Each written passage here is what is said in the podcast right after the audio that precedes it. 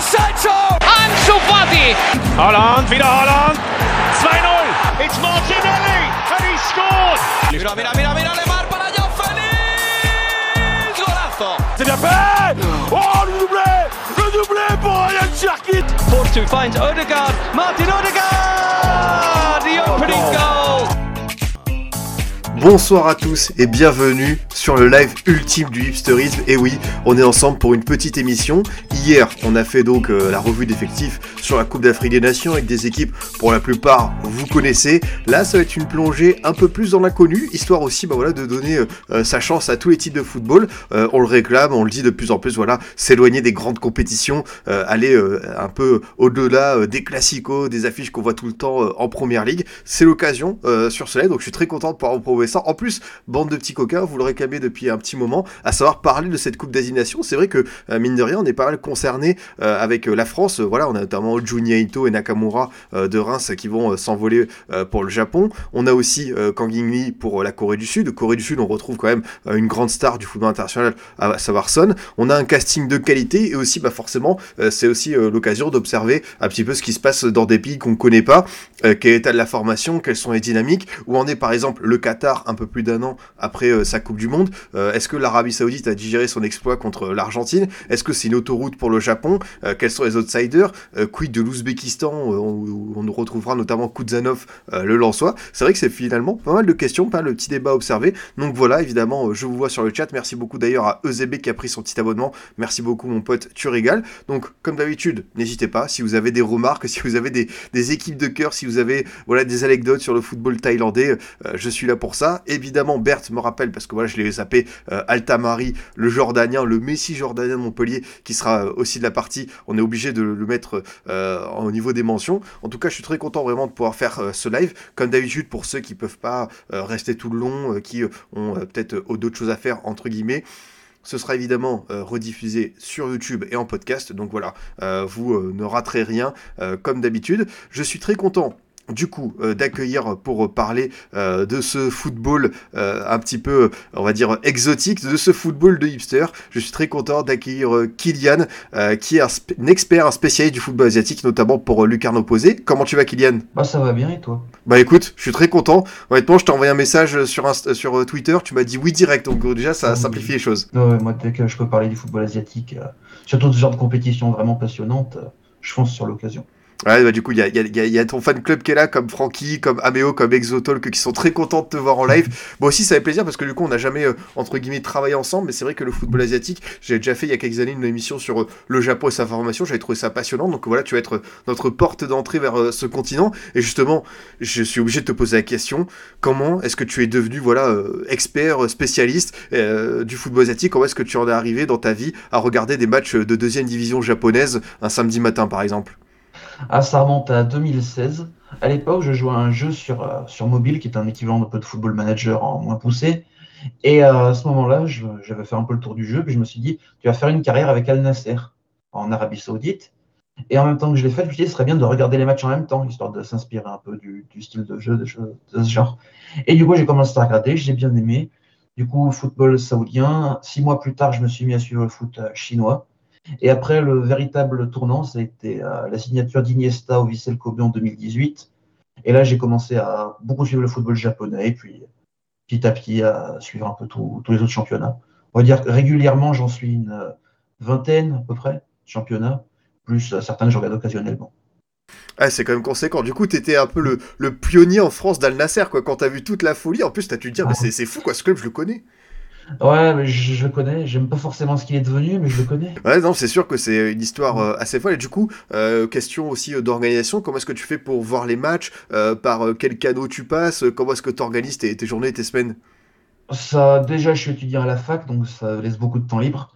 Et de, deuxième point qui, est, qui aide aussi, c'est que je dors peu, donc ça me permet aussi d'avoir du temps pour regarder les matchs. Après, on va dire qu'il y a beaucoup de championnats, notamment le championnat mineur en Asie, qui sont diffusés sur YouTube. Donc déjà, ça, c'est un gain de temps immense, ça évite de chercher un stream.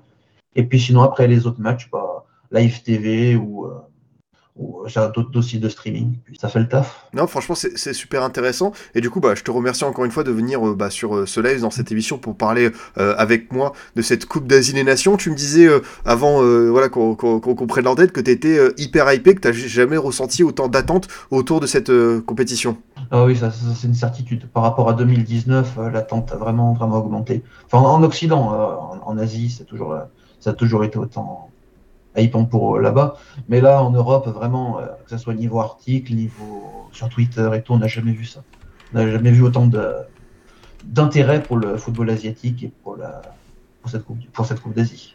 Justement, si tu devais faire un état des lieux du football asiatique euh, des instances euh, début 2024, à quoi ça correspond au niveau des forces en présence? C'est vrai que par exemple lors de la dernière Coupe du Monde, on a encore vu, tu vois, euh, des petits exploits du Japon, de la Corée du Sud. On a vu le match Tony Truant, l'Arabie Saoudite face à l'Argentine. On a vu aussi l'Iran montrer de, belles choses. Comment est-ce que tu évalues, voilà, on va dire les, forces en présence, la dynamique du continent global? Bah Déjà globalement, on va dire que c'est un continent qui progresse. Très rares sont les pays qui qui progressent pas on va dire footballistiquement. Et euh, donc déjà, voilà.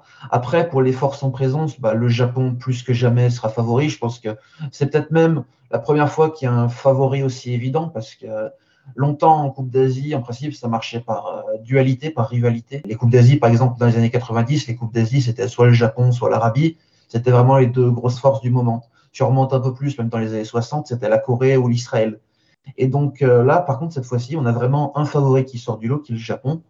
Après, on a quand même des, équipes aussi très, très, enfin, pas forcément très en forme, mais des coups très, très bien armés, qui, sont derrière, donc l'Australie, la Corée du Sud, éventuellement l'Iran. Et puis après, on a les outsiders, donc euh, l'Arabie Saoudite, l'Ouzbékistan, euh, peut-être les Émirats qu'on peut mettre dedans aussi, qui sont des équipes avec beaucoup de joueurs intéressants, beaucoup de joueurs en progression, surtout assez jeunes, et qui même si ça sera un peu tôt encore pour espérer gagner, seront vraiment des membres assez importants euh, du football asiatique dans le futur. Ah, c'est bien, il y a déjà des supporters qui sont présents. Il y a Ali qui nous dit Allez Liban, Aemo qui dit euh, Ouzbékistan euh, suprématie. Donc ça y est, les, les, les tifosi se, se, mettent en route, si je puis dire. Mm. justement, tu as parlé de ferveur en Occident. Justement, je voulais savoir à quoi ça correspond la Coupe d'Asie pour l'ensemble des pays. C'est quel type de, de fierté? Est-ce que c'est un moment aussi unique que la Cannes, que, que, que, mm. la Cannes africaine, que l'Euro? Est-ce que c'est quelque chose d'assez unique tout le monde attend. En plus, c'est tous les 4 ans. Ah oui, oui, c'est vraiment pour le coup, c'est le, Graal du football asiatique. C'est euh, En plus, en Asie, il y a beaucoup, beaucoup de pays, on va dire, avec un très, très fort patriotisme. Donc, euh, c'est vraiment la, compétition à, à pas rater en, Asie. Je, je, pense à des pays comme euh, l'Indonésie, par exemple, où avec, où il y a un pays qui a énormément, énormément de supporters, avec les ambiances sûrement dans les stades parmi les plus folles du monde. Là, toute l'année, les clubs, les supporters des clubs, ils passent leur temps à se détester. Et quand l'Indonésie joue, tout le monde se tient la main et soutient l'équipe. Ça, c'est impressionnant avant de rentrer dans le vif du détail euh, par rapport aux équipes, aux, listes, aux états de forme, euh, je voulais qu'on parle un petit peu aussi bah, euh, de l'AFC, de l'institution qui organise tout ça. je crois que t'es pas hyper hyper fan, c'est intéressant aussi de développer. à quoi ça correspond en termes de, de, puissance, de pouvoir sur le continent? En soi, c'est eux qui prennent toutes les décisions. Après, c'est une organisation qui est très, très, très, très, très, on va dire, contrôlée, c'est même pas, ils s'en cachent même pas, une organisation qui est très, contrôlée par les pays du Golfe, surtout le Qatar, après il y a quand même aussi l'Arabie Saoudite qui a une grosse influence, et même des pays comme Bahreïn, par exemple. Donc, euh, c'est pas une organisation forcément très, très neutre, malheureusement. Et euh, bah pour, on, on, le, on, le, ressent quand on voit l'attribution, par exemple, des Coupes d'Asie, c'est-à-dire que là, euh, depuis 2011 jusqu'à 2027, du coup, les cinq Coupes d'Asie qu'il y a, il y aura quatre fois, elles auront été quatre fois organisées dans le Golfe. Deux fois au Qatar, une fois aux Émirats, et en 2027, ce sera en Arabie. Donc, euh, il y a vraiment pour le manque de partialité, on va dire, dans, les choix de, de l'AFC, avec parfois des affaires aussi litigieuses, notamment un match Liban-Émirats qui avait eu lieu en 2022 et qui s'était soldé par la victoire des Émirats sur un penalty absolument honteux et qui avait aussi par même, par même pas mal condamné le, le Liban, en gros, qui l'empêchait quasiment de pouvoir rêver à, à la Coupe du Monde. Donc euh, voilà, il y a des gros problèmes avec l'AFC. Qui, mais après, on va dire que l'AFC elle est trop, trop partielle, mais en même temps, des fois, quand il faut faire certaines choses, il n'y a rien. Par exemple, on a une réforme de la Ligue des champions asiatiques qui arrive. Ça fait des années qu'elle aurait dû être là parce que la Ligue des champions asiatiques, c'est une compétition qui n'intéresse plus personne, à part les clubs saoudiens et les clubs qatariens. Et euh, sauf qu'elle a mis beaucoup de temps à changer ça. Et voilà, globalement, très passive et, euh, et en même temps très partielle. J'en profite du coup puisqu'on parle de dynamique et c'est intéressant. Euh, comment est-ce que toi tu as vécu bah, justement euh, l'emballement autour du championnat saoudien et quelles conséquences aussi sur le reste du continent de ce que tu parlais justement euh, de la réforme de cette Ligue des champions asiatiques qui va venir et pour le coup tu l'as dit d'un golf qui est très très puissant au sein de la fédération? Bah oui, enfin pour le coup pour l'arrivée de joueurs en, en Arabie, c'est vrai que ça fait assez bizarre mais c'était pour monter le software saoudien déjà continentalement, parce que l'Arabie, c'est un club, du coup, vu que c'est un des, pays, c'est un des rares pays qui accorde beaucoup d'importance à cette Asian Champions League, justement pour asseoir sa domination, on va dire, sur le, sur le continent. L'Arabie veut être le meilleur championnat euh, asiatique. Après, oui, du coup, comme ça, ça, fait, ça fait bizarre du coup voir tous ces joueurs arriver d'un coup. Ça a pas mal défiguré un peu le championnat. D'ailleurs, en septembre, le jeu proposé était franchement vraiment, vraiment pas terrible. Là, maintenant, ça va mieux, il faut le temps que ça apprenne. Mais évidemment, il y a eu des erreurs de casting qui vont repartir cet hiver parce que les Saoudiens, les clubs saoudiens n'ont aucune patience. Donc, euh, si ça fonctionne pas en six mois, bah, c'est plus bon, on s'en débarrasse. Et voilà, du coup. Mais après, il va y avoir une deuxième salle qui va être lancée l'été prochain, surtout qu'il y a un autre club, euh, un autre euh, club blindé qui va arriver, Al qui est actuellement leader de deuxième division et qui est propriétaire d'Aramco, la, multinationale pétrolière. Donc, euh, et ça, va, ça va faire comme à la liste cette saison, il va falloir tout refaire l'effectif. Donc, faire venir beaucoup de joueurs en Europe. Ça parle de Kevin De Bruyne, entre autres, et tout. Ah ouais, De Bruyne, c'est quand même aussi ambitieux. Donc, euh, ce que tu es en train de nous dire, c'est que cette fameuse vague euh, voilà, du, du euh, d'arrivée de joueurs, même si on a vu, tu vois, l'information par rapport à Karim Benzema, par rapport à mm. Seko Fofana, ça va quand même continuer, tu vois, l'effort massif pour faire venir des joueurs avec de nouveaux clubs très ambitieux. Oui, oui, on va dire que le problème, c'est que du coup, c'est Fofana, Karim Benzema, je pense aussi à, à Bib Diallo, par exemple, à Roberto Firmino. C'est des joueurs qui n'ont pas réussi à s'adapter. Du coup, bah, plus besoin. Quoi. Du coup, bah, il faut, les remplacer. Mais on notera quand même qu'il n'y a aucun joueur d'Alilal qui veut partir, si on accepte euh, le cas enfin, même s'il ne veut pas partir. On le mettra à part, parce que Al c'est le seul club euh, saoudien qui sait vraiment, vraiment bien travailler. Et on remarquera que tous les joueurs qui y sont allés, ils sont bien intégrés et ils veulent pas partir. Du coup, on va attaquer, mon cher euh, Kylian, justement bah, mm. ce, tour d'horizon euh, euh, des, favoris. Alors, la question de Biggie Ben, il se passe quoi avec la sélection nationale Thaïlande? On va y venir petit à petit. Là, on va, on va, faire, on va descendre du haut de la pyramide petit à petit des favoris jusqu'aux outsiders. Et justement, ce qui est très intéressant, je l'ai pas encore dit, mais tu m'as préparé une sélection de 5 joueurs à découvrir. Donc, mm. des joueurs qui évoluent pas forcément dans les grosses sélections. Ça va être très intéressant. C'est l'occasion aussi de, de parler de leur pays. Voilà, on va justement parler de la Thaïlande, du Tadjikistan, de l'Oman, voilà, pour vous faire plaisir, mais mon petit euh, hipster. Et forcément, Kylian, tu as commencé à le dire par rapport euh, aux, favoris, tu as décrit ça comme euh, une autoroute. C'est vrai que le Japon, ça fait quand même saliver. Là, on est vraiment sur une liste. Je vais d'ailleurs bah, l'afficher en, grand, mais c'est démentiel, quoi. Tout simplement, un, potentiel offensif notamment. Il y a peut-être allez, Kamada qui manque de la Ladio, mais franchement, ça fait rêver, quoi. Kamada, pour le coup, pour moi, je trouve sa non-sélection logique puisqu'il n'a jamais rien montré en sélection japonaise. Et honnêtement, on va pas dire qu'il n'en avait rien à faire, mais pas loin. Kamada, on va dire que ça joue assez à part, on va dire, euh, mentalement. Donc euh, ça ne m'étonne pas qu'il ne soit pas pris. Ce qui est un peu plus contestable, c'est la non-sélection de Kyogo Furuhashi, qui, même s'il il n'a jamais non plus montré beaucoup en sélection, pour le coup, lui a toujours affiché l'envie d'y jouer et de, Il y a aussi une absence, bon, qui a peut-être parlé à certains, Yuya Osako, qui joue au Verdeur à l'époque, qui a fini meilleur buteur et joueur de la saison en J-League et qui n'a pas été convoqué.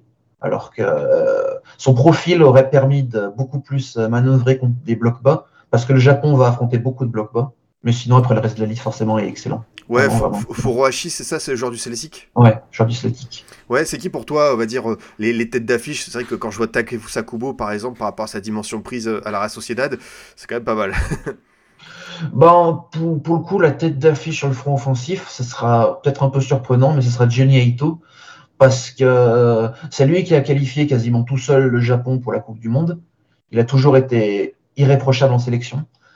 Et euh, donc, on devrait le voir sur la droite, ça sera le, joueur à. Parce qu'après, il y a Kubo. Mais le problème de Kubo, c'est que Moriyasu ne sait pas vraiment l'utiliser. Il le fout sur l'aile. Et sur l'aile, ça ne marche pas souvent.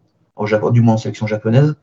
Donc, euh, ça sera quand même à suivre forcément Kubo. Mais il faut vraiment suivre beaucoup Junya Ito. Sur le banc, un joueur comme Takuma Asano aussi peut faire, faire des belles différences. Il ne serait pas titulaire normalement, mais, mais, il risque de rentrer en cours de match. Et il avait mis le, le, deuxième but contre l'Allemagne, là, dans un angle ultra fermé en Coupe du Monde. Donc, euh, c'est un joueur à suivre forcément. Et puis après, Mitoma, qui risque de rater des matchs, qu'il est, tant qu'il revienne de blessure. Mais normalement, après, à partir des phases d'élimination directe, on devrait le voir. Et Mitoma, forcément, peu importe l'adversaire, tu sais qu'il va performer. Non, franchement, tu as bien décrit euh, les, forces en présence. Peut-être euh, un joueur qu'on connaît pas en Europe, je sais qu'il y en a quelques-uns qui évoluent au Japon, euh, à, nous faire découvrir. Quelqu'un qui pourrait sortir du lot, pourquoi pas? Bah pour le coup, le problème des joueurs qui ont été sélectionnés par, qui sont qui jouent en qui ont été sélectionnés, c'est des joueurs qui a priori auront peu de temps de jeu. Même si, voilà, un joueur comme Keishu Sano, par exemple, qui joue à Kashima, un des plus grands clubs japonais, c'est un jeune qui est vraiment, vraiment très, enfin, jeune, il a 23 ans, mais au Japon, c'est jeune, qui est, vraiment, vraiment très, très bon. Il a fait une grosse saison en J-League et euh, il pourrait, tu vois, contre l'Indonésie, par exemple, une sélection plus faible, jouer parce que euh, il apporte quand même beaucoup de, beaucoup de sérénité. Ça permettrait de faire euh, souffler Wataru Endo, qui est quand même qui, qui, très bon, mais qui va pas pouvoir jouer 90 minutes à chaque match. Donc euh, voilà, c'est peut-être un joueur à suivre pour le Japon. Après, sinon, des joueurs moins connus aussi qui jouent en Europe, tu as Yukinari Sugawara, qui joue à la Z, qui a longtemps été rejeté de l'équipe nationale, on n'a jamais su pourquoi, qui maintenant est convoqué et qui est vraiment le, un super latéral. Quoi. je ne vais pas dire le remplaçant de Sakai parce que les profils sont opposés, mais le nouveau latéral droit qu'il fallait pour le Japon. C'est vrai que pour l'avoir vu euh, de temps en temps avec euh, Alkmaar, comme tu dis, c'est un profil qui est assez intéressant. Et justement, il y a une question de Big Ben qui est assez intéressante. Est-ce que je voulais revenir là-dessus? C'est vrai que le Japon, il y a une perception qui est assez différente, j'ai l'impression, entre nous et du justement du pays, parce que nous, bah, c'est les joueurs qu'on aime bien, c'est des frissons. Mais euh, au Japon, je sais que le sélectionneur a été assez décrié, notamment pour ce qui s'est passé lors de la Coupe du Monde, parce que, ok, il y a eu les, exploits, mais ils sont pas allés finalement plus loin. Est-ce que tu peux me raconter un petit peu l'ambiance autour de cette sélection au pays? Bah au pays, alors pour le coup, je pense que les beaucoup, il y a beaucoup peu, enfin, il y a assez peu de critiques au pays sur le sélectionneur parce que les Japonais, peu importe qui tu leur mets, ils sont contents. C'est le problème de ce pays. non, mais pour le coup, il y a vraiment, vraiment un gros manque d'exigence, on va dire, de la plupart des Japonais face à l'équipe nationale. Mais euh, euh, le coach Hajime Moriyasu, qui est là depuis, depuis 2018, il a très bien redressé, 2019, pardon, il a très bien redressé la sélection au début. Mais ensuite, c'était, c'était très compliqué parce qu'il en termes, c'est un technicien, on va dire, très limité. C'est un joueur qui est très très bon pédagogiquement, qui, notamment avec les jeunes joueurs, qui est, qui est ultra intéressant. C'est vraiment aussi un passionné par, par ce qu'il fait, par, par, le Japon, par sa sélection. Mais euh, tactiquement, c'est très compliqué et aussi dans ses choix. C'est parce qu'il y y a beaucoup de joueurs, du coup, qui, par exemple, qui ont mis longtemps à être appelés en sélection. Je pense à Ryo Atate, à Kyogo Furuhashi. Et c'est des joueurs, en fait, qui étaient bons, Sugawara aussi, mais qui n'intéressaient pas euh, Moriasso parce qu'il a une grosse tendance à faire jouer, on va dire, ses, poulains, quoi, les, joueurs qu'il aime bien. Je pense à, notamment à Minamino, qui même quand il était dans le trou de sa carrière, qu'il n'arrivait plus à rien, qui était encore titulaire en sélection, alors qu'en sélection, il montrait déjà plus rien. Je pense aussi à, je sais pas si ça va parler à des joueurs, un joueur comme Gaku Shibasaki, par exemple, qui, a joué en Espagne, en première, en deuxième division espagnole, qui a longtemps été en sélection. Au début, il était très bon, ensuite, c'était très moyen, mais il restait parce que parce qu'il était ami avec, avec Moriyasu. Donc voilà. Cependant, du coup, la, différence par rapport à la Coupe du Monde, c'est que euh, le Japon a vu arriver, du coup, euh, cette année, euh, a fait un changement de staff avec des nouveaux adjoints, notamment des adjoints qui étaient, qui s'occupaient des équipes jeunes. Du coup, pour intégrer la jeunesse, été nickel. Et puis, as, qui était aussi assez bon tactiquement.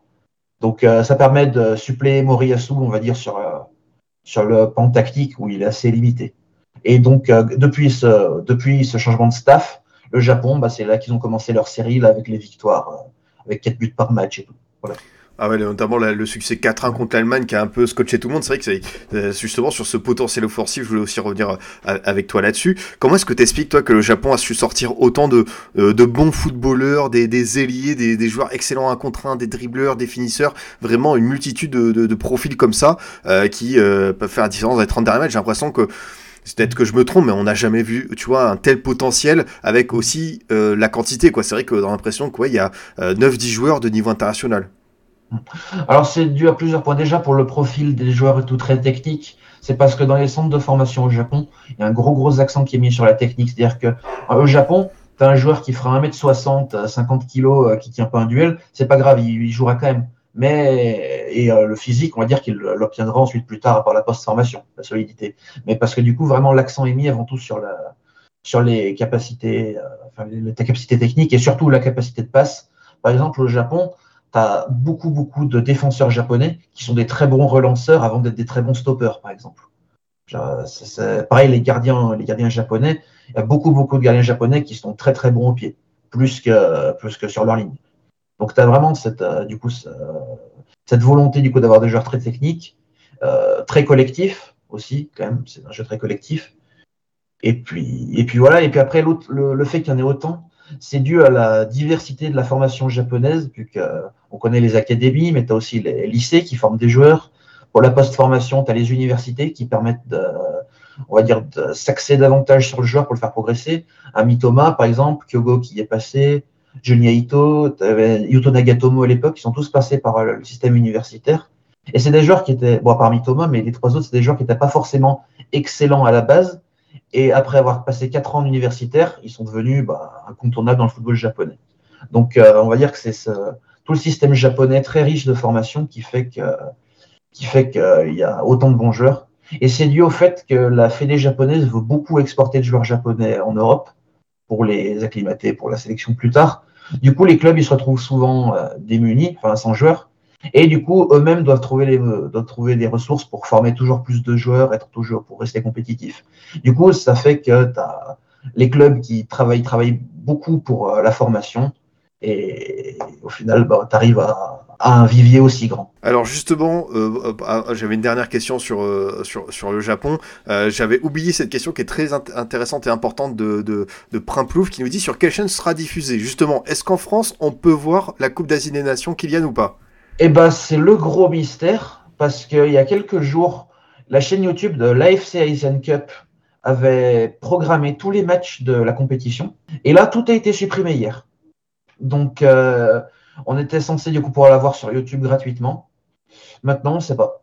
On attend. Et euh, toujours pas de communiqué sur ça, parce que l'AFC, voilà, c'est l'AFC. Du coup, bah, on ne sait pas. On saura peut-être que, sachant que le match d'ouverture, c'est vendredi à 17h, on le saura peut-être qu'à ce moment-là.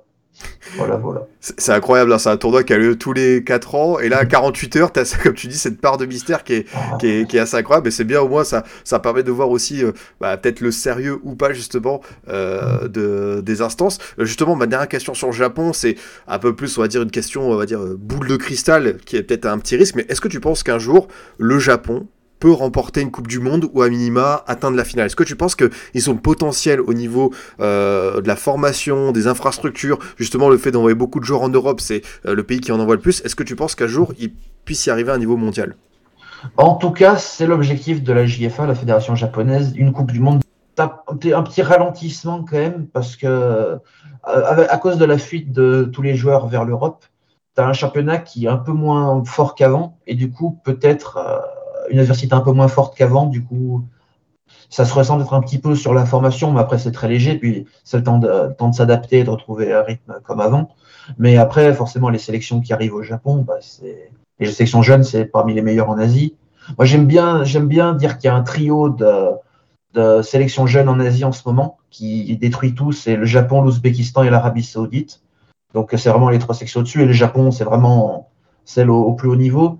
Donc, euh, ouais, le Japon pourrait remporter une Coupe du Monde un jour, d'ici une décennie. Après, il y a quand même un problème qui persiste d'année en année et qui n'est pas réglé, c'est le mental. Ça flanche beaucoup. On l'a vu en Coupe du Monde du 20 pour le Japon, qui perd, euh, qui, menait face à Israël et qui perd à la fin, qui menait face à, c'était qui, c'est à Colombie, je crois, qui, perd aussi à la fin. C'est-à-dire que même dans le championnat, tu as, un réel problème de mental. Avec, euh, c'est sûr beaucoup dû au fait que le football japonais étant assez calme, les joueurs ils sont extrêmement couvés. Donc, euh, tu as assez peu de joueurs avec du caractère, malheureusement, et c'est aussi quelque chose de préjudiciable pour la sélection et puis pour euh, une éventuelle euh, victoire en Coupe du Monde. Bah parfait. Écoute, je te remercie pour ce premier euh, tour d'horizon avec euh, mm. le favori euh, japonais qu'on a évoqué en, en léon en large. N'hésitez pas, voilà, si vous avez des remarques, des questions, je suis évidemment là pour vous lire. prochaine équipe, bah, du coup, on va évoquer la Corée du Sud aussi, évidemment, comme je l'ai dit, avec la star Hung Minson. Qu'est-ce que tu peux nous dire justement sur cette sélection sud-coréenne qui avait décroché voilà, un huitième de finale lors de la dernière Coupe du Monde, qui nous avait montré de belles choses, notamment bah, voilà, l'attaquant Cho qui avait été très très bon de la tête. On a Wang euh, qui performe avec euh, Wolverhampton qui est très fort, Son qui est revenu à un bon niveau. On a Kim Min Jae avec euh, le, Bayern qui a fait un très très gros transfert. C'est quand même pas mal du tout sur le papier. Oui, la, Corée du Sud, c'est, on va dire que c'est un peu la, bah déjà la, il y a la rivalité avec le Japon, mais c'est un peu entre guillemets dans les mémoires l'équipe qui pourrait empêcher le Japon d'aller chercher la victoire à la fin. C'est-à-dire que tu as une très bonne équipe, tu as un 11 très très séduisant. On va dire que la différence majeure qui se fait entre le Japon et la Corée, c'est le banc vu que le banc de la Corée est beaucoup plus limité que celui du Japon. Donc c'est là où ça pourrait se jouer. Après, la Corée, tu as aussi le coach Jürgen Klinsmann. Honnêtement, euh, j'ai pas beaucoup de bien à en dire, malheureusement. C'est vraiment pas, vraiment pas une réussite depuis qu'il est là. Donc euh, ça pourrait être un handicap aussi pour la Corée. Tu as des choix tactiques assez incompréhensibles. Enfin, voilà, c'est pas terrible. Mais euh, voilà, la sélection très séduisante. L'attaque, franchement, sur le papier, est incroyable. Tu peux attaquer, aligner une attaque avec son à gauche, Wang à droite et euh, euh, Cho Ge-sung euh, en pointe, qui, avait notamment marqué un doublé contre le Ghana en, Coupe du Monde, qui, joue au Danemark et qui, est pas mal. Donc ça, c'est clairement une attaque de fou. Le milieu aussi ultra intéressant avec Wang In Beom, qui était anciennement à l'Olympiakos, maintenant qui est à l'Étoile Rouge de Belgrade, et qui fait peut-être la meilleure saison de sa carrière. Tu as aussi le, Lee, Jae-sung, du coup, qui joue à Mayence, c'est pareil. Même si en sélection, il n'a jamais été trop. Enfin, jamais été particulièrement excellent, ça reste quand même une valeur sûre. Il a marqué dans le dernier amical. Donc, euh, sur le papier, tu as vraiment une belle sélection. Après, voilà, ça sera sur le, euh, coaching que ça pourra, se poser des questions. Et la défense aussi. À part Kim Min-jae, le reste, peut-être un peu plus limité. Mais bon. Par contre, ce qui est intéressant avec la Corée, c'est qu'ils ont trois gardiens et que les trois gardiens sont titulaires d'absolument toutes les sélections asiatiques. C'est assez impressionnant. Entre Kim Seung-gyu, qui est, qui est, bah, qui est pour moi, peut-être pas cette année, mais qui en 2022 pour moi était le meilleur, gardien d'Asie, que ce soit un joueur comme euh, euh Song Boom Keun, qui joue au Japon, mais qui est un gardien exceptionnel sur sa ligne. Et puis tu as euh, Jo Yeon-wo qui joue à qui joue à Ulsan, le meilleur club sud-coréen, et qui est aussi un gardien excellent. Donc euh, niveau gardien, par contre, la Corée, ça sera ça qui pourra faire des différences aussi. Bah, merci beaucoup pour cette belle revue d'effectifs. Merci aussi à, à, Jordinho qui a euh, pris un petit abonnement pour la communauté. Merci beaucoup, euh, mon gars, tu, tu régales. Il euh, y a euh, Takwa qui nous dit Hong Yoon Seok très fort, mais aussi pas titulaire. Et c'est vrai que bah, tu vois, j'ai évoqué tout le monde, mais j'ai oublié d'évoquer évidemment le joueur Ligue 1. quand, ouais, justement, quel est toi ton avis par rapport à, à ce qu'il a fait avec la Corée du Sud? C'est vrai qu'on a vu pas mal de. Justement, on a vu une arrivée au Paris Saint-Germain où il a été blessé et ensuite il est parti faire des matchs euh, de qualification, des matchs euh, amicaux avec la Corée du Sud. Il a été très performant. C'est vrai qu'on a vu pas mal de, coups francs, de highlights circuler où il était euh, en forme. Qu'est-ce que tu peux me dire sur Kang In version Corée du Sud? Oh, bah, C'est un joueur fabuleux. De toute façon, c'est vraiment le joueur le plus attendu en Corée, Lee Kang In. Il n'y a, pas, y a pas photo, tout le, tout le monde est fan. Je pense qu'en sélection, j'ai pas les stats sous les yeux, mais c'est quasiment sûr que c'est lui qui floque le plus de maillots, je pense. Donc euh, voilà, c'est vraiment la, relève de la Corée. les, tu vois, il y a les espoirs de Coupe du Monde pour le Japon. Même si la Corée, ça me semble un peu juste pour avoir une Coupe du Monde un jour, ça reste quand même euh, lui qui sur lui que sont les espoirs d'une grande performance en, Coupe du Monde. Donc euh, en plus, il a gagné du coup les, les, Jeux asiatiques avec la Corée du Sud. Donc il est exempté de service militaire. Il aura juste quelques, il a fait juste quelques quelques, quelques semaines. Et du coup, rien que ça, ça pour sa carrière déjà, c'est top. Et puis ça, pour le PSG aussi, ça évite de le perdre du coup. Un an et demi, parce que voilà, c'est un peu chiant. Mais voilà, Kang c'est vraiment l'avenir de, l'avenir de la sélection coréenne. Photo. Oui, si tu l'as évoqué, bon, on rappelle quand même que le sélectionneur de la Corée du Sud, c'est un certain Jürgen Klinsmann. Euh, c'est vrai que c'est un habitué quand même des sélections, bon, avec des résultats aléatoires. Euh, qu'est-ce que tu imagines toi comme parcours pour, pour la Corée pour terminer là-dessus? Bah, demi-finale absolument obligatoire. S'il n'y a pas de demi-finale, Klinsmann il saute direct. Euh, après, sur le papier, ça peut viser la finale. Après, ça dépend quand est-ce qu'ils vont affronter le Japon. Mais euh, la Corée, au moins demi-finale. Finale, euh, si ça dans la finale, on pourrait dire que le travail était bien fait. Et victoire finale, je pense que beaucoup de, beaucoup de Sud-Coréens attendent ça. Après, ça risque d'être compliqué, mais c'est loin d'être impossible. Allez, c'est parfait. Euh, Kylian, pour euh, évoquer le, pays suivant, forcément, j'avais envie euh, qu'on parle un petit peu du Qatar. Du Qatar, qui est du ah. coup bah, le pays hôte de cette compétition, qui mm. sera avec la Chine, le Tadjikistan et le Liban. Et surtout, où en est le Qatar un peu plus d'un an après sa Coupe du Monde? Une Coupe du Monde voilà, où on a pu voir des stades, on va dire la victoire de l'Argentine, une organisation, somme toute, voilà, qui, qui, a, qui a allé jusqu'au bout. Par contre, sportivement, bah, c'est sûr que ça a fait un flop. Hein. Zéro victoire en, en trois matchs. Euh, qu'est-ce qu'on peut attendre de cette équipe finalement pour euh, tu la compétition d'après? Eh bah, pas grand chose non plus. Enfin, il y aura beaucoup d'attentes, mais pas forcément d'attentes fondées pour moi. Le Qatar, qui va en plus se déplacer sans euh, Mohamed Muntari, qui était le seul buteur en Coupe du Monde qui a marqué contre le Sénégal. Même si c'est un c'était le super sub, il n'était pas un titulaire, ça reste quand même une grosse perte. Le Qatar, qui on va dire a un effectif qui a pas mal vieilli.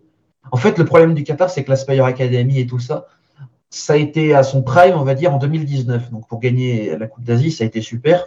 Sauf qu'arriver en 2022, c'était déjà un peu plus compliqué. Même si tu as des joueurs comme Akram Afif qui, a 26 ans, 27 ans, qui est encore assez jeune. Mais là, au Qatar, je pense qu'on pense déjà beaucoup à la, génération suivante, avec quelques joueurs intéressants quand même. Je pense notamment au fils de Rabat Madjir, l'autre qui, qui, a été naturalisé qatarien. Tu as, as, aussi par exemple un joueur comme Nabil Irfan, mais euh, je pense qu'on n'aura pas, du moins dans les prochaines années, l'effectif et le talent que pouvait avoir le Qatar entre 2019 et 2021, on va dire. Là, on est plutôt sur un pays avec en phase descendante. Et euh, récemment, on me posait la question, d'ailleurs, même si on reviendra sur les Émirats plus tard, on me demandait qui c'est que je voyais aller, enfin, qui c'est que je voyais le plus fort entre le Qatar et les Émirats. Pour moi, les Émirats ont repris l'ascendant à ce niveau-là. Donc euh, voilà, on peut dire que le Qatar, c'est encore une section du top 10 asiatique, mais on est très très loin en termes de niveau du Japon, de la Corée et du groupe de tête. Ouais, du coup, c'est pas. Même si, comme euh, le rappelle Ali, en plus, son tenant du titre, tu veux dire que ouais, c'est un petit peu le, creux de la vague là. C'est ça, voilà. Après, ils sont capables de faire des bonnes choses parce que, comme je disais, ils sont dans le groupe le plus facile. Mm. S'ils finissent premier, ils affronteront le troisième du groupe B, du groupe C ou du groupe. Non, du groupe C, du groupe D ou du groupe E. Donc, un troisième de groupe, normalement, c'est abordable. Le Qatar, ils ont l'autoroute pour aller en quart, par contre. S'ils sont pas en quart, c'est, enfin, je, je vois pas un monde où ils finissent pas en quart. Mais par contre, pour passer l'écart, c'est là où ça va être compliqué. Maintenant, ça va être euh, intéressant forcément euh, euh, de, se pencher là-dessus. Peut-être avant d'évoquer les autres favoris, je vois qu'en plus dans, ce groupe du Qatar, il y a la Chine. Et justement, c'est toujours la question qui reste. Tu vois, on a parlé tout à l'heure du phénomène des joueurs qui partent en Arabie Saoudite. On a connu la même chose en Chine. Juste un petit mot de l'état du football, tout simplement, début de 2024 en, Chine, dans, dans l'empire du milieu. Où est-ce qu'on en est? Parce que c'est vrai que c'est toujours la même question. C'est un petit peu bah, comme l'Inde, c'est pays de plus d'un milliard d'habitants mais ils n'arrivent pas à avoir 11 footballeurs potables. C'est vrai que ça reste toujours un mystère. Après, on imagine que dedans, euh, il y a euh, des choses culturelles, que tout le monde ne joue pas au foot euh, là-bas. Juste, où est-ce qu'on en est tout simplement, Kylian, au niveau du football en Chine? Bah pour juste deux stats pour établir le problème, enfin le, football en Chine où il en est. Le championnat chinois, c'est le championnat avec la moyenne d'âge la plus haute du monde, et la sélection chinoise, c'est la troisième sélection la plus âgée de cette Coupe d'Asie. Voilà, en gros, pour donner l'ordre d'idée, c'est que ça continue de régresser un peu. Tu as quelques bons jeunes joueurs, mais trop peu. Euh, et il y a beaucoup de choses qui avaient été annoncées, on va dire, pour euh, relancer le football chinois qui n'arrivent pas. Je pense par exemple à, un, système de formation calqué sur euh, un peu celui du Japon, avec des universités qui formeraient aussi les joueurs. Ça n'a pas encore pris. Mais on va dire que le football chinois, l'État ne veut plus investir. Tu as des clubs qui, sont, qui montent, qui dépensent tout, qui sont champions et qui disparaissent après. Là, par exemple, tu as le champion, euh, le champion 2022, là, le Wuhan Three Town. Eh ben, ils sont déjà en galère financièrement et je pense qu'il y, a, y a un monde où 2024, c'est leur dernière saison euh, de leur histoire, alors qu'ils étaient champions 2022. Tu as le club aussi du Guangzhou Evergrande, par exemple, qui est un immense club. Euh, ça parle, ça, oui. un des seuls clubs chinois qui a gagné l'Asian Champions League, qui, est, voilà, qui était le, le boss chinois, on va dire, du début des années 2010 et qui a été relégué en deuxième division et qui est dans le mal financièrement. Tu n'as que des jeunes qui sont formés au club. Voilà. En plus, la, fédération chinoise euh, sur les clubs est assez particulière, vu qu'il y a plein de clubs qui ont été acceptés, de, qui, ont eu l'autorisation de, participer au, championnat, alors que pourtant ils sont endettés, ils payent même plus leurs joueurs. Le football en Chine, Chine c'est une galère totale. Et euh, franchement, ça, risque d'être compliqué pour, pour cette Coupe d'Asie. Heureusement, le groupe est assez abordable, mais si je devais quand même faire un pronostic, pour moi, la Chine finira pas deuxième. Voilà. Ok. Donc ouais, ça en, dit, ça en dit pas mal long. Et justement, Thomas, il y a une question, c'est ça, Oscar joue toujours là-bas Ouais, ouais, t'as toujours Oscar. T'as Fellaini récemment qui a pris sa retraite, enfin qui, qui quitte la Chine. Fellaini qui honnêtement, franchement, le, joueur à Manchester était intéressant, mais Fellaini c'est devenu peut-être presque une légende, on va dire, du football chinois, donc ça c'est intéressant. Quelques joueurs qui y sont restés. Mais le problème c'est que tu passes de Oscar, de Paulinho, de Fellaini à maintenant la Chine qui va recruter des joueurs, on va dire, dans les championnats africains. C'est pas forcément que les. Au final, il y en a que des très bons rendements, ou en deux brésiliennes, mais euh, sur le papier, tu sens vraiment qu'il y a plus. Et que non seulement il y a plus de thunes, et que l'État a aucune intention d'en remettre. Ah ouais, donc c'est vraiment. Non, c'est super intéressant de faire ce point là-dessus parce que c'est vrai qu'on l'a évoqué, mais je me souviens que voilà, dans les années 2010, c'était de la folie. Il y a Zigad qui te demande ton petit pronostic, du coup, serait Liban deuxième? Non, ça serait Tadjikistan deuxième. Tadjikistan. Liban, Liban, on peut en parler parce que la crise, elle est encore plus grosse que la crise en Chine. Ouais, c'est dû à quoi? C'est peut-être aussi le, le, le, pays global? Le, ouais, le, pays, le contexte dans le pays n'aide pas. Le Liban, c'est la sélection la plus âgée du coup de cette Asian Champions League. Euh, Asian Cup, pardon, désolé, je mélange tout. Pas de souci. Cette Asian Cup. Donc, euh, pareil, tu as grosse euh, difficulté dans la formation. Euh, une Fédé qui malheureusement fait pas grand chose. Et on va dire que le Liban était quand même pas mal de binationaux intéressants. Et là, on est sur une crise aussi des binationaux. C'est-à-dire que c'est compliqué. Après, donc, le Liban. Et d'ailleurs, pour revenir, du coup, je parlais tout à l'heure du match Liban-Émirat. Depuis ce match-là, psychologiquement, tu as l'impression que l'équipe libanaise, elle est détruite. D'avoir. Euh... D'ailleurs, parce qu'après ce match, ça a enchaîné que les défaites, que des défaites, que des défaites. Euh... Enfin, voilà. Le football libanais, là, vraiment, c'est peut-être la plus grosse chute libre du football asiatique.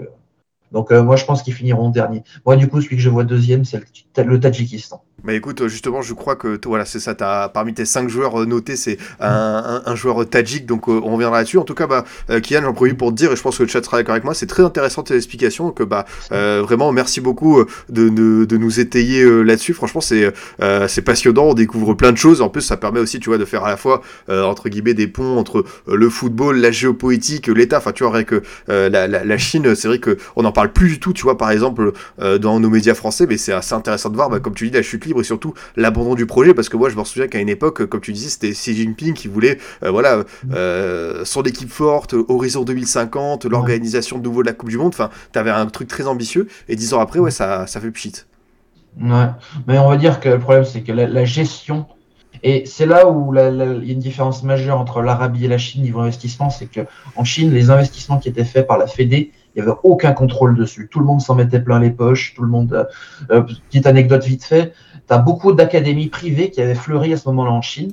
Tu avais des gars qui venaient d'Amérique du Sud, d'Afrique, d'Europe, qui montaient leur académie privée. C'était qu'une façade.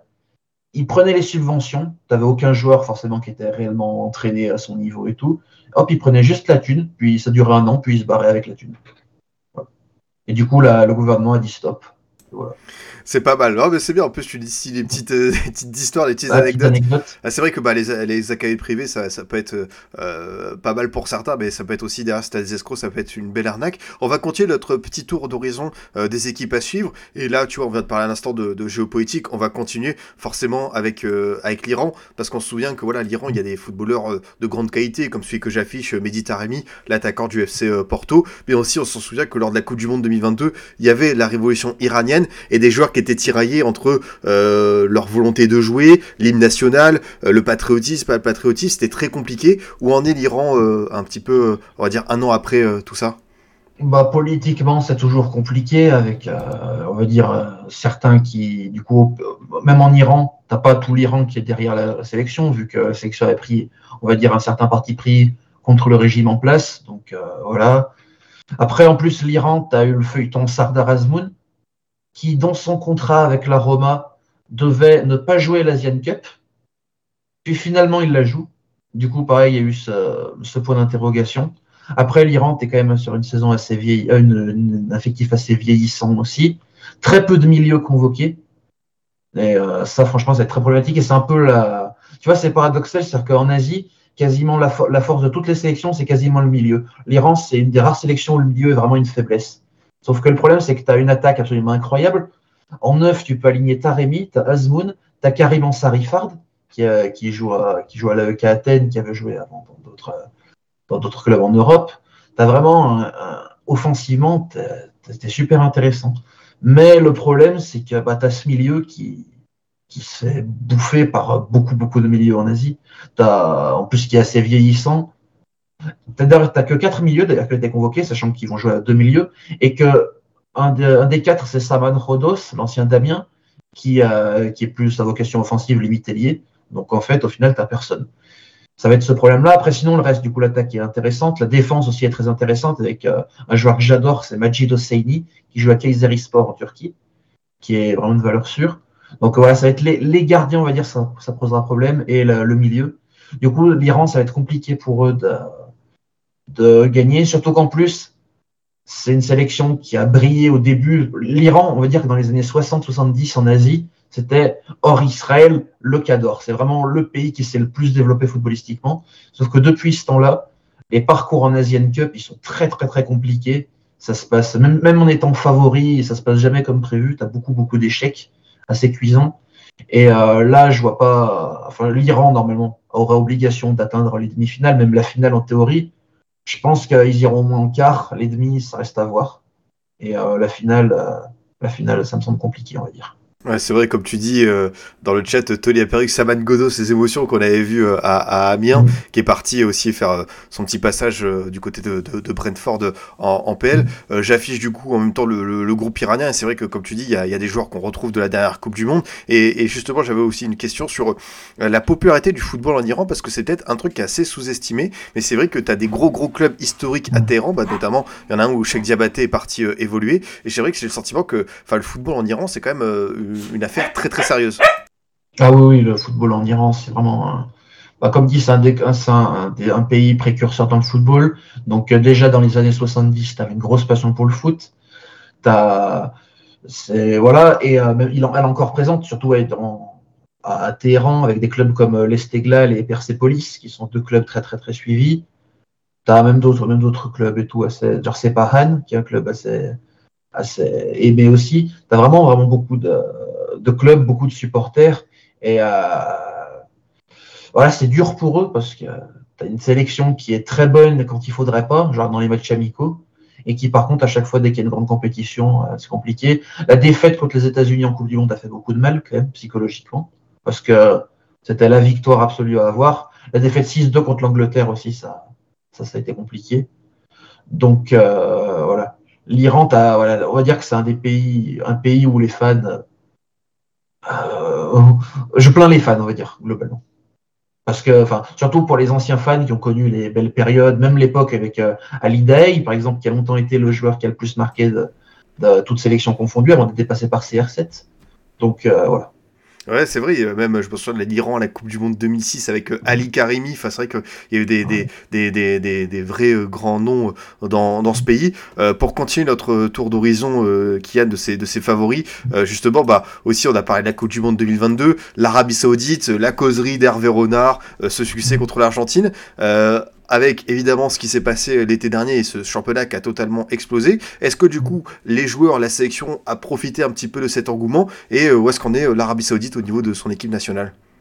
L'Arabie Saoudite, c'est le gros inconnu parmi les favoris pour la sélection. C'est-à-dire qu'en fait, après le départ d'Hervé Renard, tu as eu l'intendance, enfin pas, la, l'intendance, comment on dit, la, succession qui a été faite, l'intérim, pardon, qui a été faite par, euh, j'ai oublié son nom, le coach des U23, et euh, ça s'est très mal passé parce que bah, le pauvre, il ne fallait pas lui donner les clés de la sélection principale.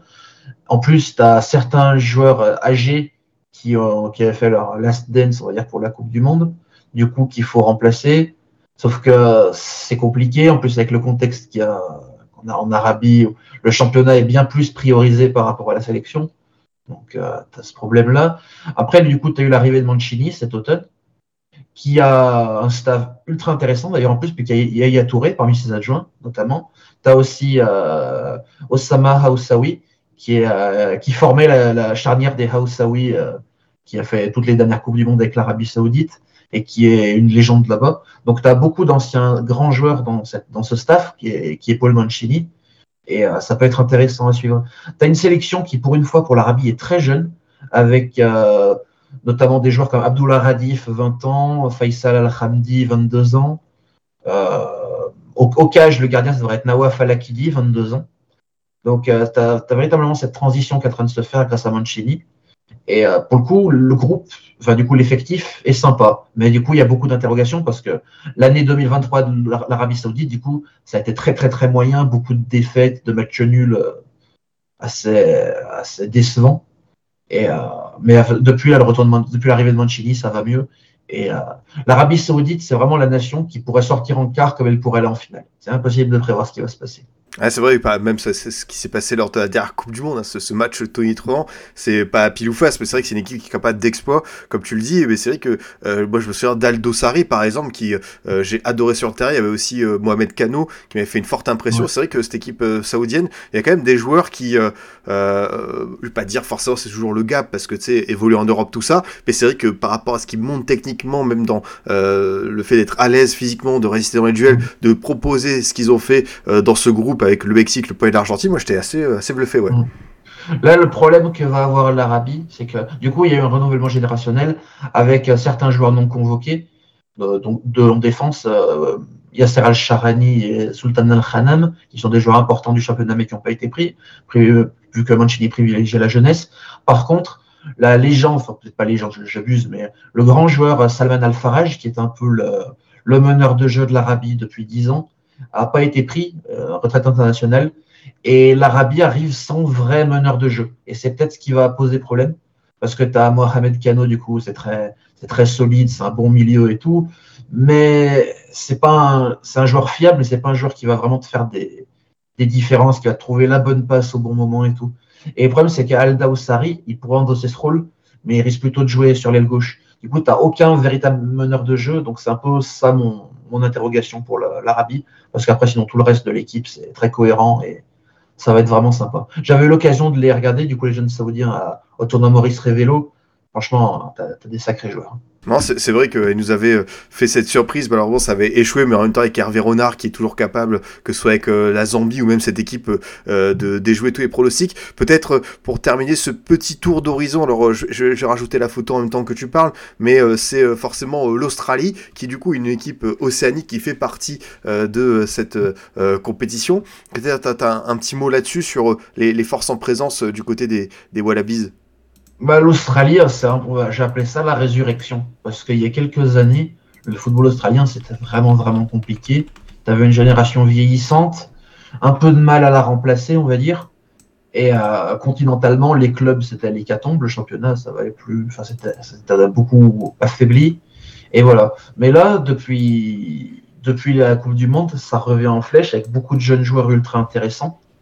Vraiment, vraiment très, très bons. Et puis, euh, globalement, une équipe qui, a bien bossé, avec des joueurs comme Harry Soutard, je pense par exemple, qui. Euh, j'ai mis j'ai un petit pronostic, c'est qu'Harry Soutard, du coup, qui est défenseur à Leicester, finisse meilleur buteur d'Australie pour cette Coupe d'Asie. Ah, c'est ça, c'est les géants, non? C'est le géant, non? Il, il marque un but par match en sélection, littéralement. littéralement un but par match. Je crois qu'il a marqué 8 ou 9 buts en sélection euh, en deux ans.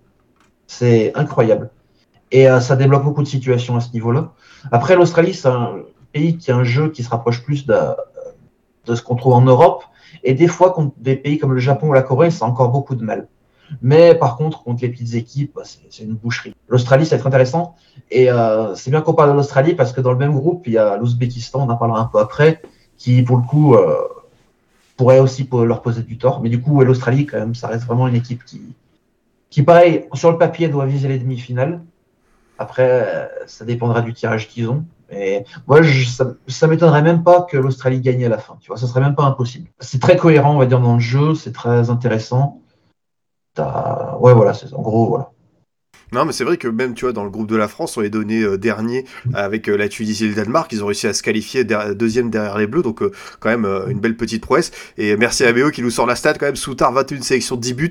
On rappelle les défenseurs centrales, hein. c'est un, très très beau ratio. Donc forcément, on va suivre ça de près. En plus, bah, c'est vrai qu'il y, y, a pas mal de petits talents australiens qui ont, rejoint les clubs européens. Il y a notamment, alors, Garant Kuol qui n'est pas dans la liste mais qui a bougé pour Newcastle. Il y en a un qui est parti aussi au Bayern, je crois, c'est ça? Ouais, Nestori Rankundi.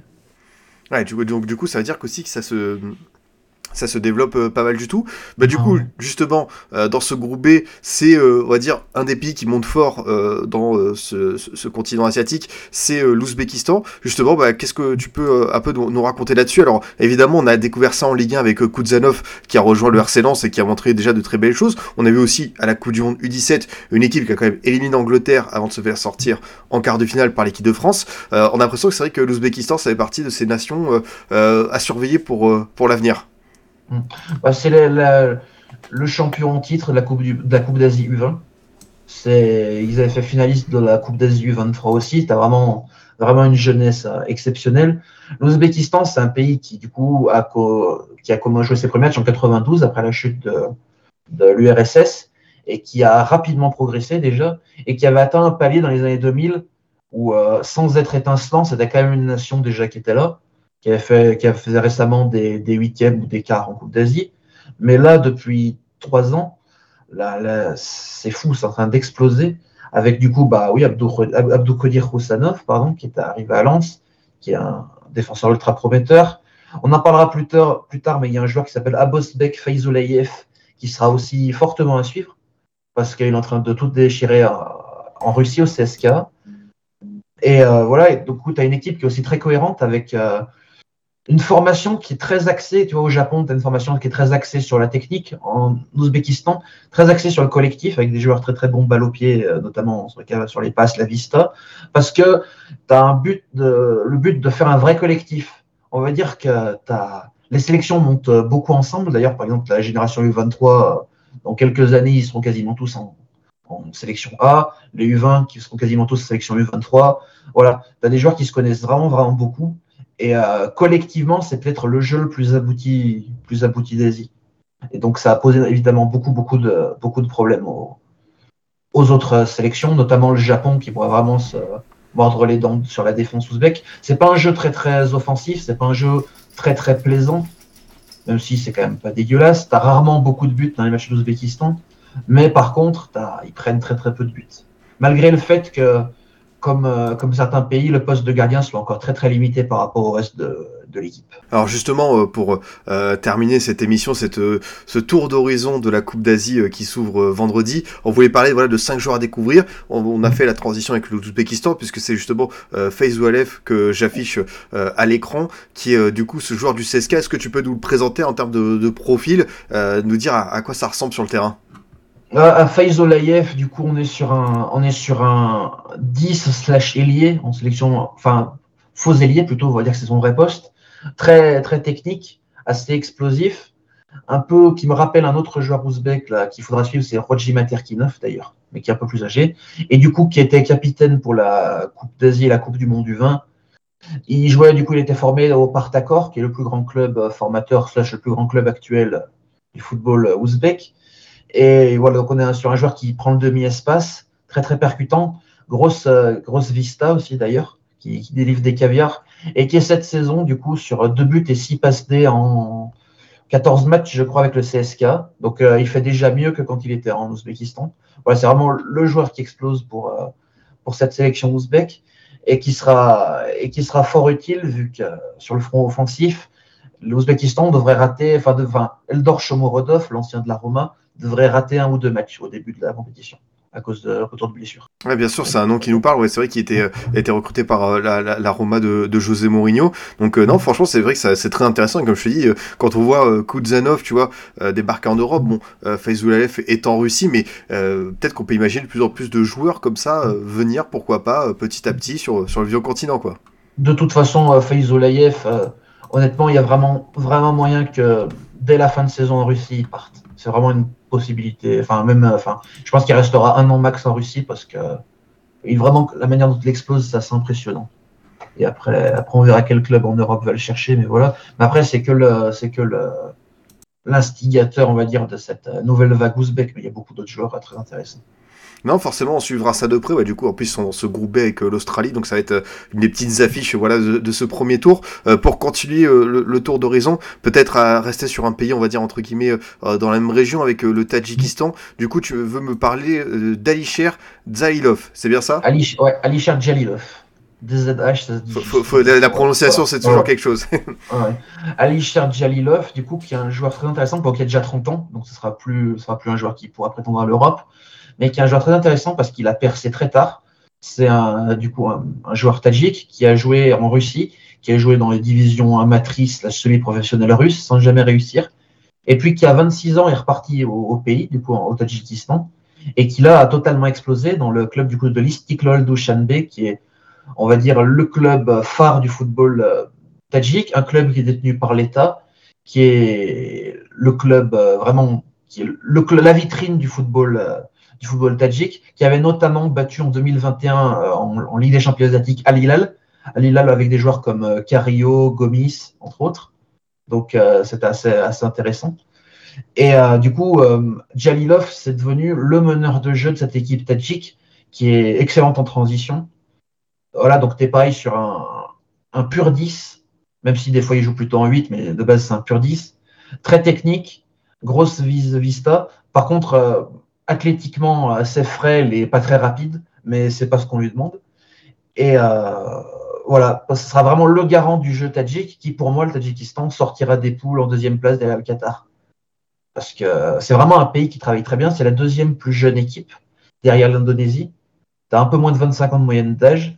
Et euh, on va dire, et c'est malheureux quand même, parce que le fait que le football tadjik soit aussi bon, bon déjà c'est pas malheureux, c'est grâce au public, mais on va dire que le dictateur du Tadjikistan, Emom Ali Rahman, c'est un passionné de sport. Et euh, il a énormément investi pour que le Tadjikistan devienne un grand nom dans le football asiatique. Pour l'instant, ça marche. Donc, euh, d'un côté, c'est bien pour les fans, mais de l'autre, ça reste quand même euh, instauré par une dictature. Donc, éthiquement, on peut se poser quelques questions. Mais bon. Ouais, c'est vrai que c'est- des fois euh, la, la, la limite euh, de recevoir ce genre entre guillemets de, de petits coups de pouce. Euh, Dis-moi juste comment ça se prononce le club du coup de Duchambe Istiklol. Istiklol, ok. Ah, c'est vrai que moi ça permet de faire découvrir, voilà. Est-ce qu'il y en a dans le chat qui peut-être vont avoir euh, des vocations, des carrières football manager? C'est vrai qu'avec l'éditeur, tu, peux- Ah, tu peux voyager partout dans le monde et là c'est vrai qu'on est en train de donner peut-être des, des opportunités, des envies pour euh, sortir du train-train quotidien. Euh, pour continuer, euh, je- juste pour finir sur le j'ai juste à dire un joueur à suivre aussi que j'ai pas mis, ça sera le gardien Roustami Yatimov, qui est un des meilleurs gardiens, un des gardiens extrêmement sous-cotés en Asie, un des meilleurs gardiens d'Asie. Et euh, je pense que ce sera intéressant à suivre aussi. Voilà. Ok, bah écoute, euh, carrément, on, on va suivre euh, ça avec, euh, avec attention. Pour poursuivre notre petit tour, tu as choisi du coup un joueur indonésien, Marcelino Ferdinand, qui évolue en Belgique. C'est bien ça? Voilà. Ça, ça parle, je pense, c'est peut-être le joueur le plus connu de- des cinq que je t'ai dit, parce qu'il y a une grosse hype autour de lui. C'est un joueur qui est international indonésien depuis qu'il a 16 ans, donc il en a 19 maintenant. C'est vraiment la star absolue en Indonésie. Vraiment un joueur fabuleux. À- à- déjà à 16 ans, il traumatisait des pères de famille. C'est malheureux de dire comme ça, mais c'est la réalité. Et, euh, voilà, un- pareil, on est sur un profil de 10 qui peut jouer en 8, qui est assez technique et vraiment, vraiment ultra complet. Très bon passeur, très bon dribbleur, très bon finisseur. Vraiment un, phénomène, quoi, littéralement. euh, le, plus gros crack, on va dire, d'A- d'Asie du Sud-Est. Malheureusement, il est parti à Dines, en D2 belge, dans un club qui en a rien à faire sportivement, qui veut juste vendre des NFT en Asie de l'Est. Donc euh, malheureusement, il joue pas. Il est un peu euh, voilà. Mais ça reste en sélection un genre monstrueux. Pour l'anecdote, en 2022, il a joué pour l'Indonésie, l'Indonésie U23, l'Indonésie U22, l'Indonésie U20 et l'Indonésie U19. Il a quasiment joué deux fois plus de matchs euh, en sélection qu'en club. Voilà. Ah oui, c'est Euh, pas, c'est pas mal ça comme, euh, comme petite histoire. Ouais, ça a bien enchaîné. Hein. Et, euh, ouais, bah, ça, ça, en fait, ça- voilà, c'est vraiment le. Tu vois, la la Corée à Ali Kangin, l'Indonésie à Marcelino Ferdinand. Ah, j'aime bien, j'aime bien la, la, la, la- la comparaison. Euh, bah, Du coup, Jordi ou dit Danes, ils en ont rien à foutre du football réel. Euh, voilà, euh, c'est vrai que c'est des deux Belges, c'est assez compliqué. Et justement, le, le football indonésien, à quoi ça, ça ressemble? Parce que c'est vrai qu'il y avait notamment, tu vois, l'organisation de la Coupe du Monde sur place. Il y a eu, bah voilà, cette, cette polémique. Et finalement, ça a été délocalisé en Amérique du Sud. Donc, c'est vrai que c'était une sacrée histoire, ça aussi. Coupe du Monde du 20. Ouais, après, du coup, ils ont quand même organisé la Coupe du Monde du 17. Oui. Euh, l'In- L'Indonésie, ça part de très très loin. C'est un pays. Il y a quelques années, il y avait un scandale de corruption impliquant la Fédé par an, littéralement. Euh, il y a eu des suspensions pour ingérence.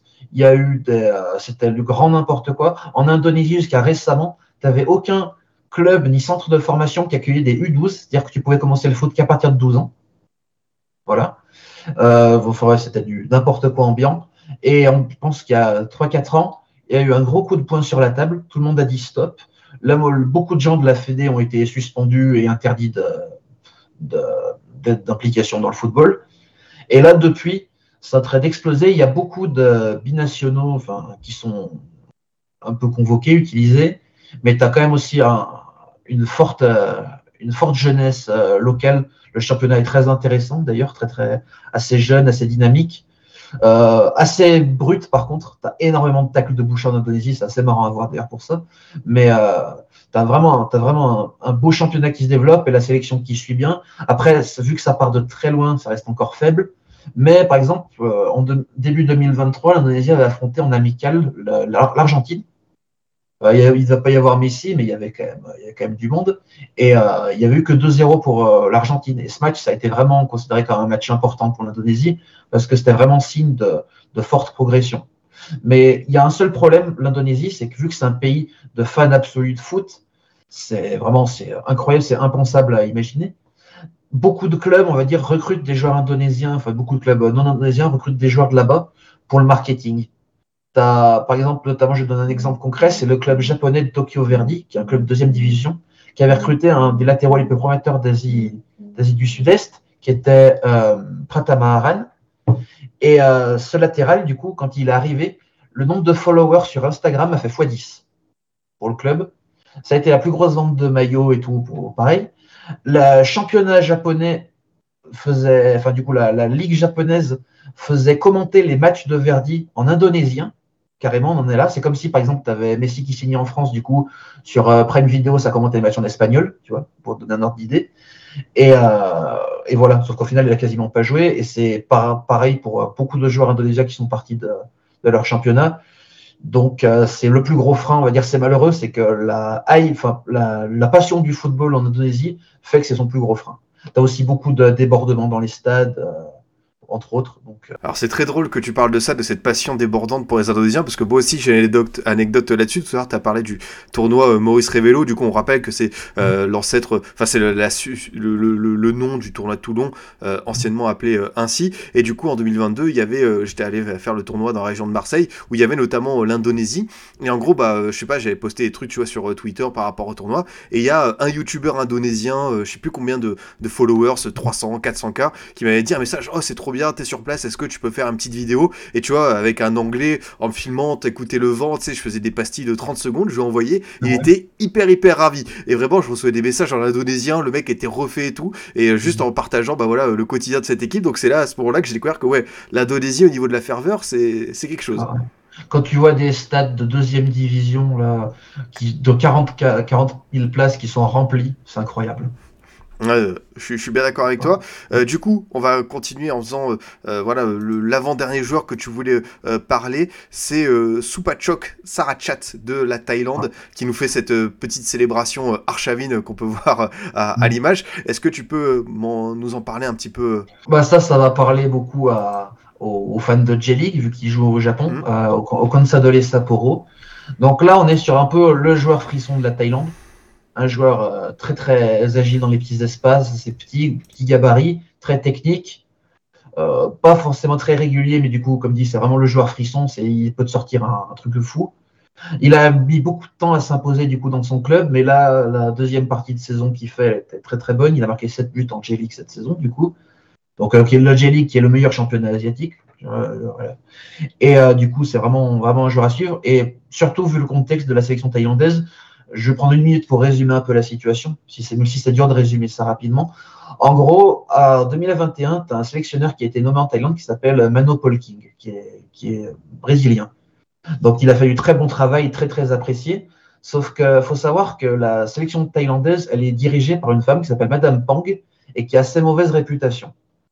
Il y a Madame Pang, c'est l'ancienne présidente, ou même encore actuellement, du club de Port FC, qui est un des plus grands clubs thaïlandais.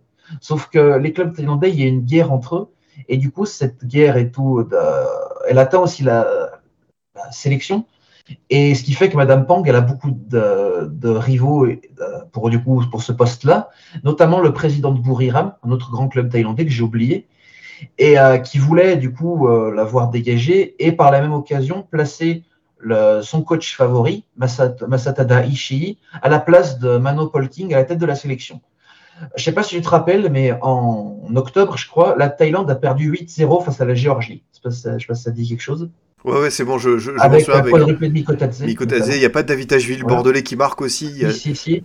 Et pour l'anecdote, pour ce match-là, pour cette tournée euh, du coup en Europe, la, le coach, le coach du coup, le, pardon, le, le président de Buriram, aidé avec euh, d'autres par d'autres présidents, on va dire, de clubs euh, majeurs en Thaïlande, a retenu tous les joueurs majeurs thaïlandais.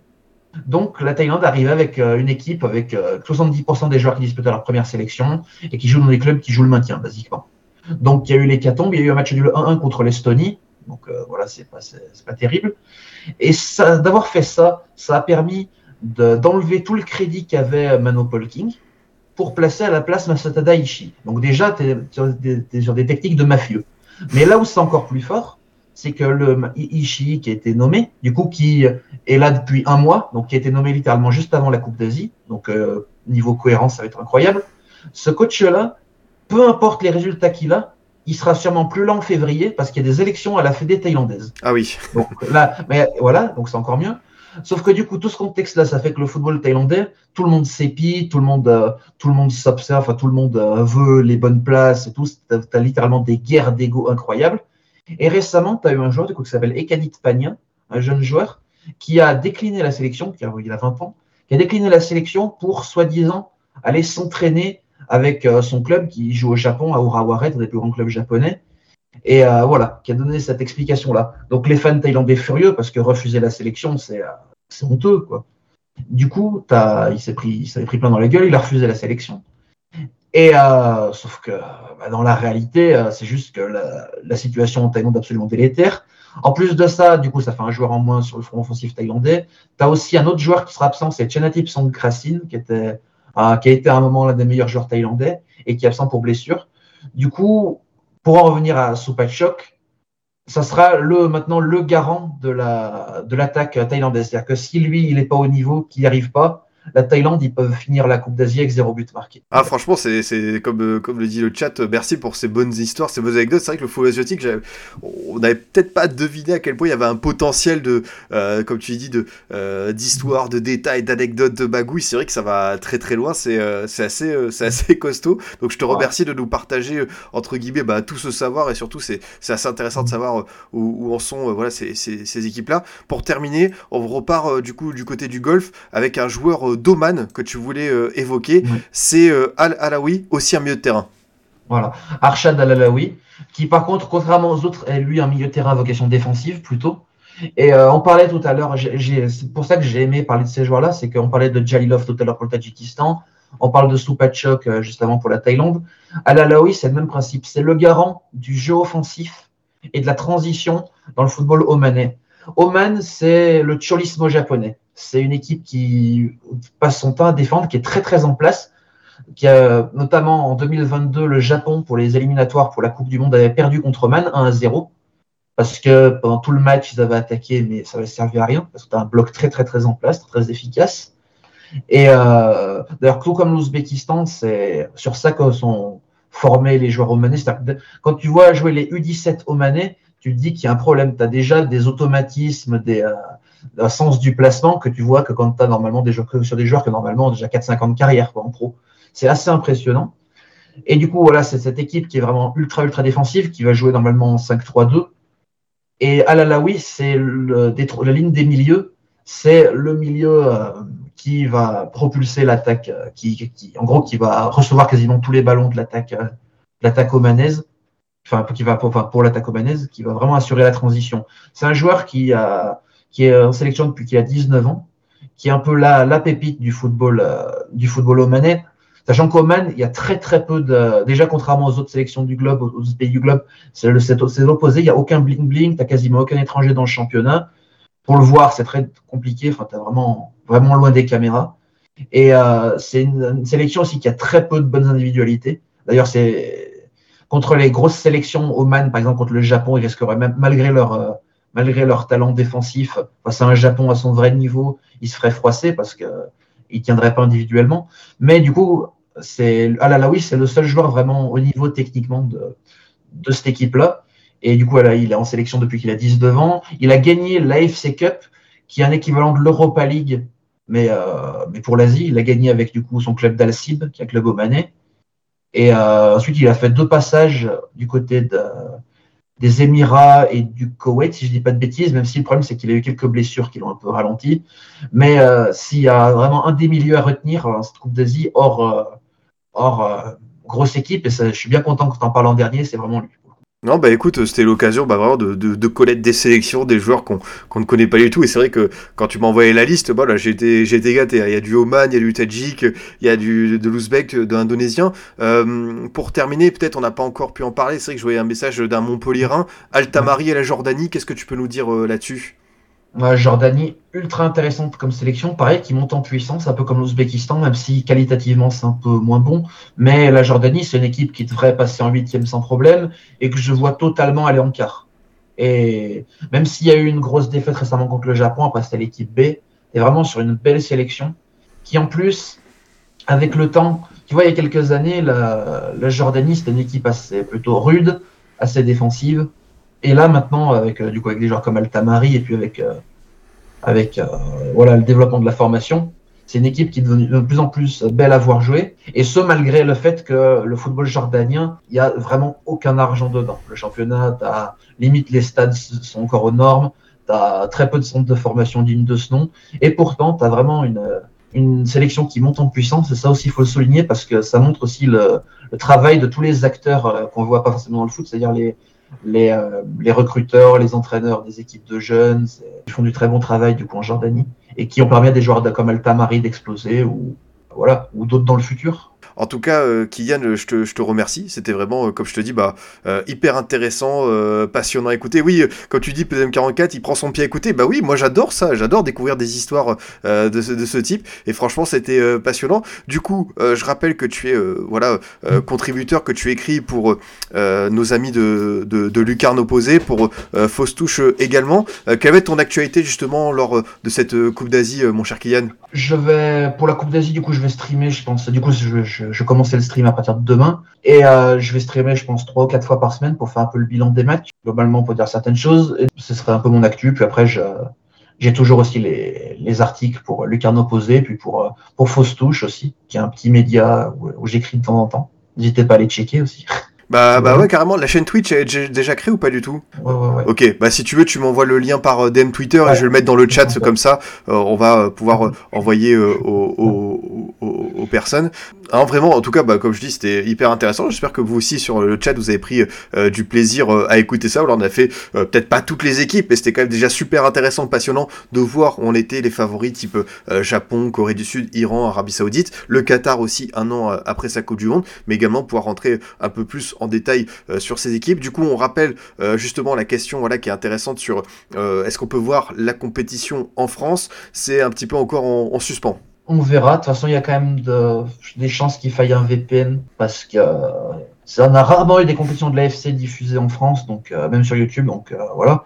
Mais pour l'instant, il y a même pas, même avec un VPN, il n'y a rien dessus, donc on va attendre, de, on va attendre ce qui va se passer, et puis voilà. Parfait. Bah écoute, euh, je te remercie encore une fois d'être venu sur cette émission spéciale Coupe d'Asie 2024. Pour ceux qui sont arrivés en cours, évidemment, ce sera disponible en replay sur YouTube et sur en podcast. Je pense que je mettrai ça vendredi matin pour ceux que ça intéresse. Comme ça, c'est le jour où se lance la compétition. Et puis évidemment, je partagerai ta chaîne Twitch pour ceux qui veulent suivre la compétition. C'est vrai qu'on a dit qu'en France c'était compliqué, mais voilà, il y a à la fois la Cannes version Afrique et la Cannes version Asie, et ce sera avec toi voilà qu'on pourra découvrir un petit peu plus ce continent asiatique. Je te souhaite une très bonne soirée. Merci au chat. Bonne aussi.